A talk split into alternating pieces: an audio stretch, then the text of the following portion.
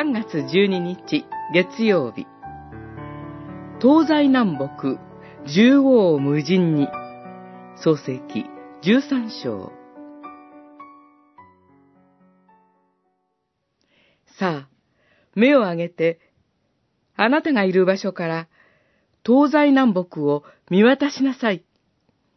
見える限りの土地をすべて。私は永久にあなたとあなたの子孫に与える。さあ、この土地を縦横に歩き回るがよい。私はそれをあなたに与えるから。十三章、十四節から十七節アブラムの旅立ちに、老いのロトが同行しました。ロトは大人ですが、子供のいないアブラム夫妻は、我が子に注ぐような愛情をロトに対して抱いていたと思われます。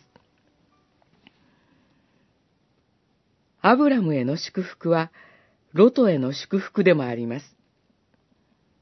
それぞれが大所帯となり、共同の生活はできなくなり、生活拠点を移さねばなりません。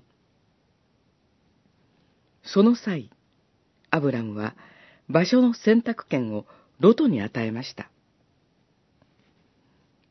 ロトは目を上げて眺めると、見渡す限りよく潤っていた土地、ソドムとゴモラを選びます。ロト自身は悪い人ではなく、ロトの選択も自然なものでしょう。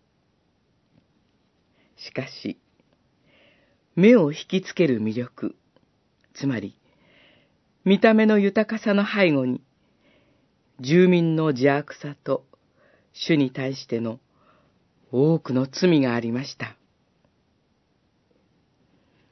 見た目には劣る土地がアブラムのものとなりました。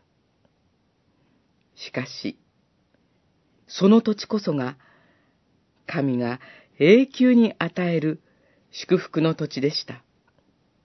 そして、アブラムは、この土地で豊かにされていきます。私たちは、主が与えてくださった人生を、それがどのような土地であったとしても、東西南北、縦横無尽に走り続けて、主の祝福に預かります。